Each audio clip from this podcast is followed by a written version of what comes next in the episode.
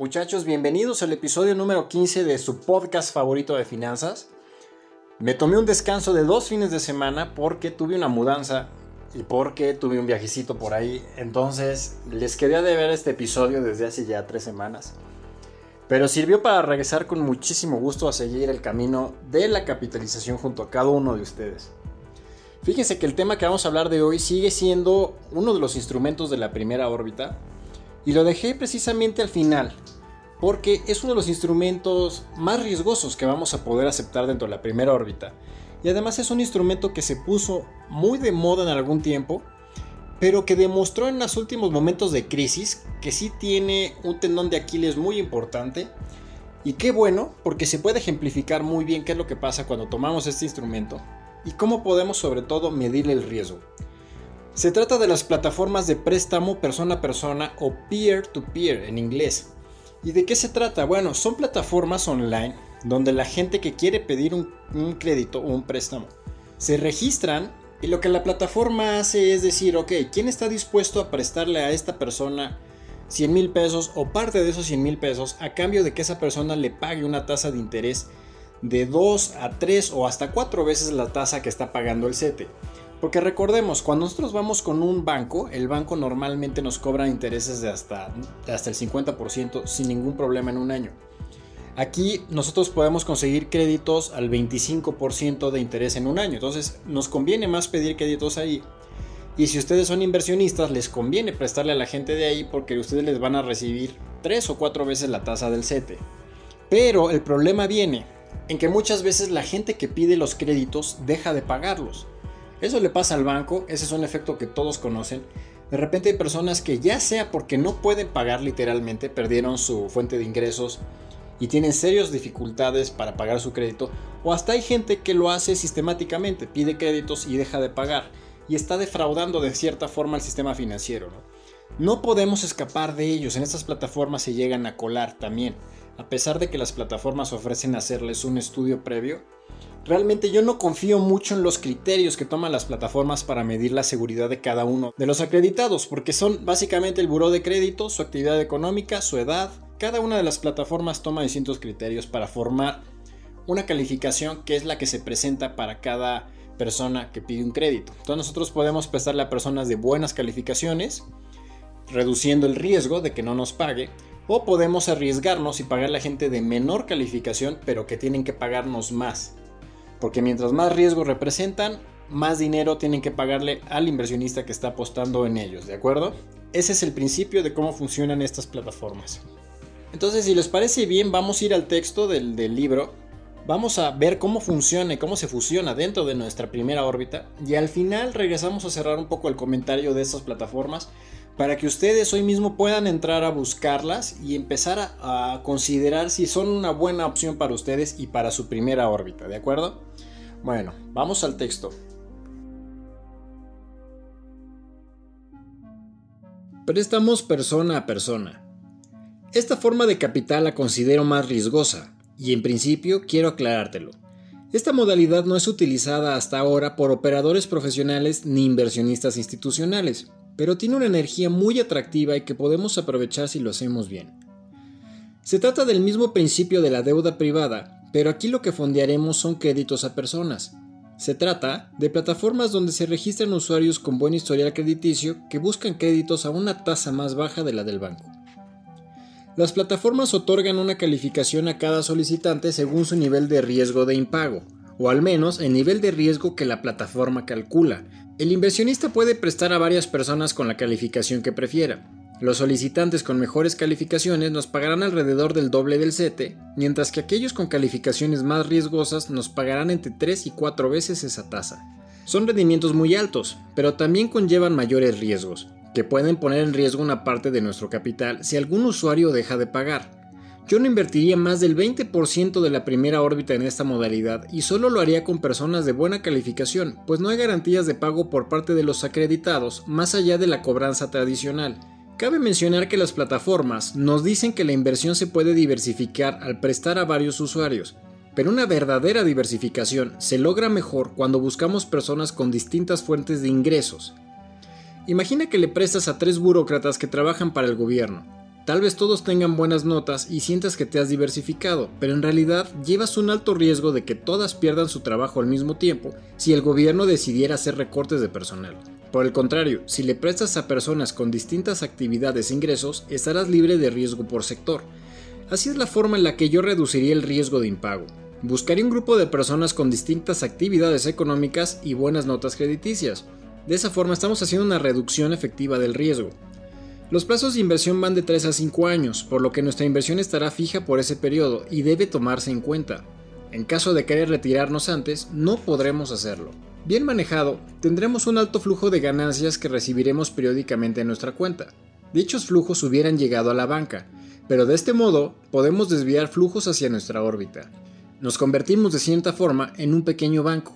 El modelo es atractivo sin duda, pero también es delicado. Si te gusta, puedes empezar con montos moderados ya podrás ir determinando si te funciona o no. Como estos instrumentos, podremos encontrar muchos más, pero basta con que entiendas el hecho de que no solo pagan intereses, sino que además ofrecen características puntuales. En el caso de los CETES será su liquidez y flujos diarios de ganancias. En el caso de los UDIBONOS será su protección contra la inflación del periodo y generar ganancias adicionales. El papel comercial ofrece mayores ganancias y la capacidad de premiar a empresas limpias y periodos de inversiones más largos. El préstamo persona a persona permite ganancias muy altas, pero debe incorporarse el riesgo a nuestras expectativas, por lo cual debe diversificarse con base en las fuentes de ingreso y notas crediticias. El tamaño de esta órbita debe ir aumentando con sus propias ganancias, que servirán para comprar más capitales de manera automática. En otras palabras, la primera órbita se convierte en una incubadora de capitales que trabaja en generar flujos constantes. No te requiere mucho tiempo de atención o mantenimiento es la órbita más amistosa, sencilla y funcional de las que vamos a construir. ¿Cuánto deberías asignar a la compra de capital cada mes? Los autores financieros hablan de un 10% como mínimo de tu presupuesto total, pero yo opino que el porcentaje inicial no es tan importante como la regularidad de las compras. Elige un día de compra de capital y no falles. Habrá personas que puedan asignar un porcentaje muy alto desde el inicio y otros no. Si en este momento el 10% es mucho, puedes asignar el 5% o incluso el 1% de tus ingresos. Eso no importa en esta etapa. Lo importante es generar el cambio en tu mente, comenzar y tomar gusto por las compras de capital. Así que, de inicio, el porcentaje puede ser cualquiera y lo decides tú. Poco a poco, mientras más disfrutes de estas compras y más grandes sean tus flujos, irás aumentando el ritmo tú solo. Es como ir al gimnasio. No empiezas con la rutina de Mister Olimpia, se empieza por rutinas muy graduales y de preparación. Lo mismo sucede aquí. No hagas caso a quien te exija un mínimo en esta fase. Entrena tu mente, eso es lo más importante. Conforme ganes experiencia, mayores flujos y gustos por el capital, irás subiendo el ritmo tú solo hasta llegar a niveles avanzados. Con ese mismo proceso aprendiste a caminar. Recuerda que en este universo todo es relativo entre sí y lo que a unos les queda bien, a otros no. Las medidas estandarizadas no sirven para todas las personas. Tu cambio es personal. Lo que puedas hacer por tus ahorros e inversiones será bajo tus propias condiciones. Así que adelante, solo empieza. La cantidad es lo de menos. Bueno, ¿qué tal muchachos? ¿Cómo, ¿Cómo, escuchan la explicación de lo que es el préstamo persona a persona y cómo nos puede funcionar dentro de la primera órbita? Ahora, ya que tuvimos el intro, ya que tuvimos la lectura del libro, pues ya tenemos una idea más clara de qué es lo que estamos hablando. Y yo lo menciono muy claro, yo no invertiría más del 20% de la primera órbita nada más en este tipo de instrumentos, precisamente por el riesgo que tenemos de que alguien nos deje de pagar por ahí. Bueno, las plataformas lo que intentan hacer es decirnos que le prestemos a varias personas para diversificar el riesgo. Pero en realidad esa no es la forma de diversificar el riesgo en este tipo. O sea, si ellos, si las plataformas dominan su mercado, saben que realmente lo que hay que atacar y donde viene la diversificación real del riesgo es en el ingreso que tiene cada uno de ellos. Si ustedes agarran y dicen, le voy a prestar a 20 personas para diversificar el riesgo, pero de alguna forma lograron prestarle a 20 personas que se dedican a hacer lo mismo y cuya fuente de ingresos depende de lo mismo o del mismo sector, entonces tienen un gran riesgo porque el ingreso de todas las personas está sujeto a los mismos riesgos. Si ustedes por el contrario dicen, bueno, yo voy a prestarle a personas que vengan de diferentes sectores, ustedes sí están diversificando entonces el riesgo de su portafolio en estas plataformas. que es una falla que yo le veo muy grande a las plataformas, que ellos no han sabido cómo, cómo asesorar a las gentes que usan su plataforma para invertir, de cómo hacer una reducción verdadera del riesgo. Ellos nada más nos dicen, divide tu dinero entre muchas personas y ahí solito se diversificó. Pero eso no es cierto, porque si tú tienes personas del mismo tipo de ingreso, todos pueden quedarse sin ingreso de un golpe.